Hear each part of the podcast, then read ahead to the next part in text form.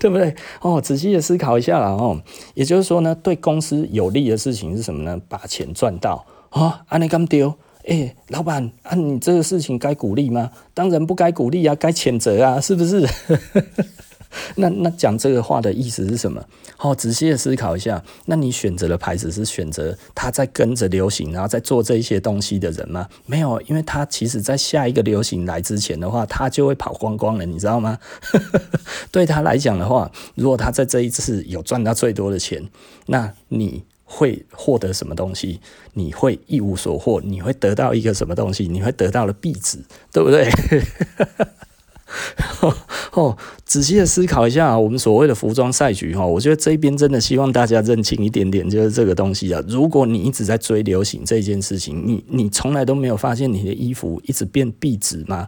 你穿出去你都不觉得光荣，然后呢，你当初三万五买的，然后现在剩三千五，为什么？因为它看起来就是三千五啊。那当初被人家吹捧到三万五的时候，然后你这个时候狠了心去买了之后，然后过了半年，过了一年，过了一年半之后，它剩三千五。那你这中间你损失的是什么？你真的是损失了大笔的银子啊！那对我们来讲的话，我们自己做的东西，我们就是做很好的东西，然后让你可以穿很久，然后穿到坏为止。像我们昨天呢，有一个客人拿了十年前买的鞋子回来保养，这中间他有换过底，那也不过就是原来的价钱除以加上他的那个他的那个维修的费用之后再除以十年，你看多划算啊！一年才多少钱而已，斩泥呢？吼，我觉得有的时候我们去买一个东西，然后呢，它其实没有所谓的退不退流行的问题，并且呢，不至于无趣。吼，有一些衣服它就是告诉你，问这都是熊半清的啦，吼，所以呢，有多无趣就有多无趣。你买这种东西一点用也没有，因为它也无法凸显你自己的价值嘛，对不对？也就是说，像我前一阵子讲的，就是我有一个客人，他来告诉我说，我只不过。都穿，我比较注重一点衣服的质感这样子，然后我也都买你们的，然后呢，我的主管就叫我去教新人要怎么样穿衣服，他就哦，原来其实大家都知道服装是有用的，那但是呢，一个得体的服装才有用啊。对不对？你要穿起来真的是好看才有用嘛，对不对？而不是说哦，这个东西现在很流行，告诉你客户不懂得流行啊，是不是？你如果今天在跑的这个业务来讲的话，客户不懂流行的话，你穿流行有什么用？那如果 你真的很流行这件事情。对于自己也许是看得开心啊，对不对？那我只是一个使用者嘛，对不对？就像我们刚才这样子讲的，有人喜欢范冰冰去整形，整得像范冰冰，这 OK 嘛？自己看起来开心。可是至于品牌呢，对不对？若这个品牌都说哦，我其实哦喜欢范冰冰，所以我要变成范冰冰，我希望大家都变范冰冰，你在讲啥啦？对不对？这根本其实就是有病啊！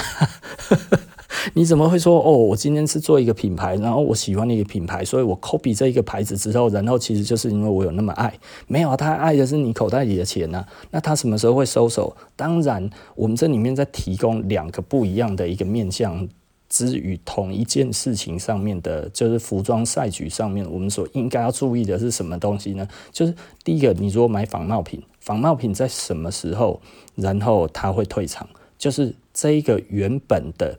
品牌它已经被他们消耗殆尽的时候，它就会退场。为什么？无利可图啦。哦，所以简单的来讲，Kobe Louis 的什么时候会退场？就是 Louis 退流行的时候，它就会退场嘛。对不对？如果路易斯今天真的很好做的话，他就会继继续做；如果路易斯诶变得不好做的时候，他就不会做了嘛，对不对？不是这么简单吗？所以你买这一个牌子，你简单来讲就是脑子进水啦。你如果去买那个嗯仿冒品的话，你真的是讨个健康呢。你怎么不买 original？对不对？你你买。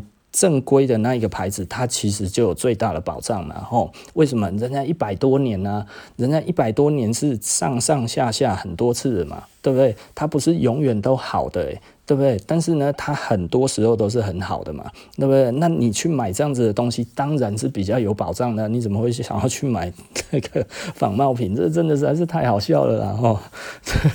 就是就是就是等于是错信了，呃。胡说八道的人嘛，哈，简单的来讲就是这样子哦。所以有的时候我觉得，诶，在服装赛局上面，我们这个东西我们还是要看清楚嘛。我我觉得我这样子讲应该是呃没有错的啦，哈。那另外一点来说的话，流行该不该要追流行？追流行这件事情其实是比较可受公平，因为整个所谓的流行来讲的话，就是你的自制力要够，克制力要够。为什么？因为它其实就是一个群体的一个意识，所以你要抗拒文化这件事情，等于是，呃，它其实就是展现了人类哈真金白银的力量，你知道吗？啊，什么这个跟真金白银又有什么关系？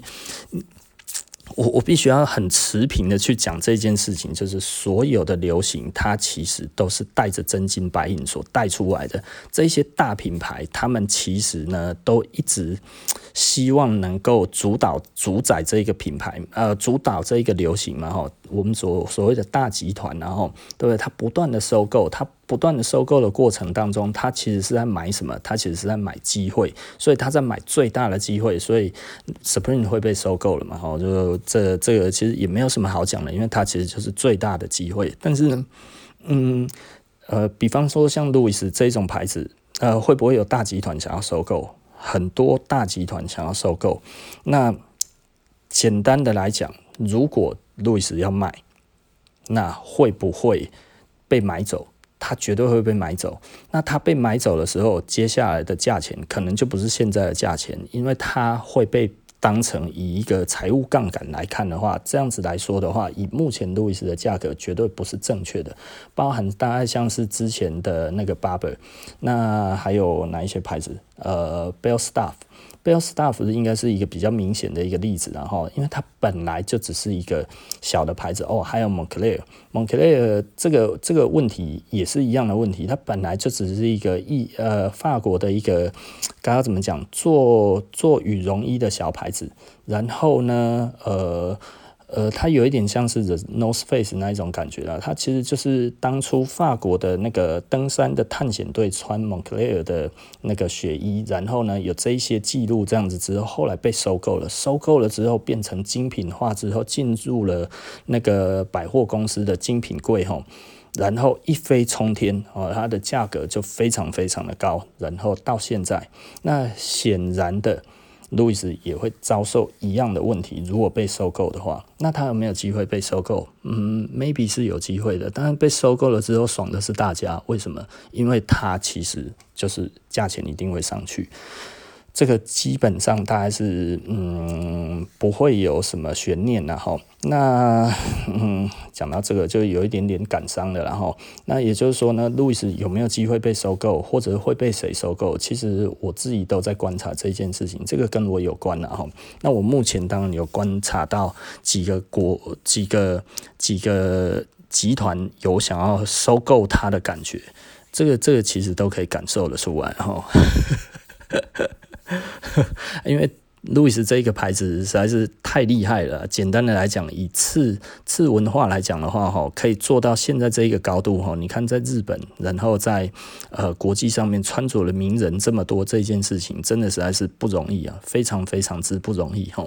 那嗯，他当然就是蛮容，嗯，蛮难被取代的。以目前这样子来看，即便是这么多的。大牌子环视之下，哈，基本上路易斯他仍然都保有自己的样子，而且也不会被取代的这一个感觉，其实是非常非常强烈的。然后，所以如果你现在有路易斯的话，哈，真的是要好好珍惜，然后千万不要随便拿去卖，哈，这个有点蠢。啊，如果还没有的，赶快买哈！啊，如果已经买了的话哈，再多买两件也没关系，因为这个东西放不坏，以后还可以给小孩子穿，是不是？哦，这放几十年都没有问题哈，尤其买马皮的，马皮可以放一百年呢，呃，放一百年都不是什么大问题。以整个这样子来看的话，其实它其实呃呃，以它的价值跟它的价格各方面这样子来看的话，它其实是非常非常的好。某方面而言。我我觉得啦，某方面而言，其实，呃，人类哈，其实是一个很有趣的点，然后重点呢，其实还是跟国力有关，然后如果现在呢，英国的国力呢比较强的话呢，它其实这个牌子就会更强势一点，然后那当然这个牌子如果，呃，我我也不知道。该要怎么跟大家讲一个很现实的东西哈，就是总体 GDP 哈，一个国家的总体 GDP 的高低呢，其实也会影响它的国际地位。现在哦，很很很有趣的就是中国跟美国在对抗嘛，哈，那中美对抗到这么强烈的一个地步是。什么原因呢？其实就是很简单，中国已经在挑战美国的世界第一的霸主的地位。那所以美国现在其实是采取攻击，还有加上守防守兼具这样子哈，他在做奋力的搏斗当中哈。所以简单的来说啦，呃，美国就是希望可以把中国给压下去。当初呢，他压掉了第一个，他去压哪一个国家？压日本嘛，吼。呃，在日本之前应该是压谁？嗯，日本之前哦，美国呢先压英国，对不对？二次世界大战之后呢？然后他先压英国，把英国哈挤压到水里面去哈，就是要他支付军费啊什么这些东西哈，其他的国家通常都不用支付哈，就只有英国要支付。然后呢，用这些东西硬把英国把它踩下去哈，就是用美元本位哈去把那个去去让那个英镑贬值哦，然后让英镑变得一文不值的时候，诶，这些东西英国又更无力偿还这些军费哈。这些我告干的了哈，那英国第一个先被他干掉了之后，后来他扶植日本嘛？为什么？因为他就要讲说信美国者哈得繁荣，对不对哈？所以他那个时候 不断的呢去把资金挹注到日本哈，然后不断的买日本的货，然后给日本零关税啊什么这些东西，然后到一九六八年的时候哈，日本是一九四五年战败啊哈，一九四五年战败，然后到一九六八年。二十三年的时间，成为世界第二大经济体，变成美国的最大的小老弟。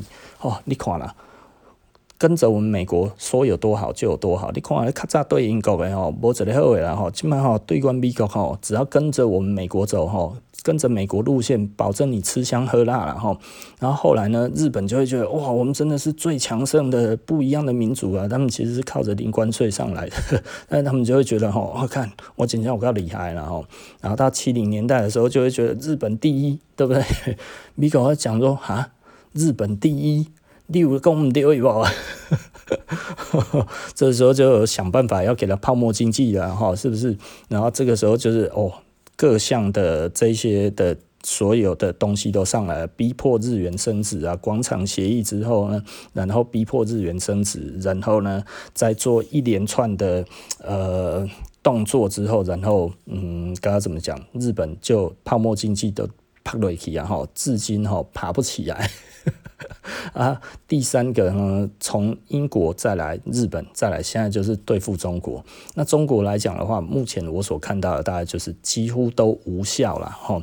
它对付中国来讲的话，效果有限。那最有最现在最有效果的大概就是科技战了哈，因为毕竟这个东西来讲的话，美国拥有最多的专利。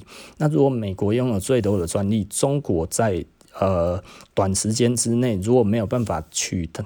发展出可取代的科技这件事情的话呢，嗯，中国可能就会被它拖住。但是会拖住，如果中国呃，唯一现在目前呢、啊，中国可以脱脱离这个问题的重点，大概就是它必须要，嗯，该要怎么讲？它的基础科学要变得很强。那中国目前的总体论文数呢，都还输美国，但是呢，新新发表的论文数已经超越美国了，然后所以它其实它正在超越美国当中，但是呢，呃，我觉得现在又换拜登上场了哈，这些可能对中国就比较不利了，然后那为什么？因为呃。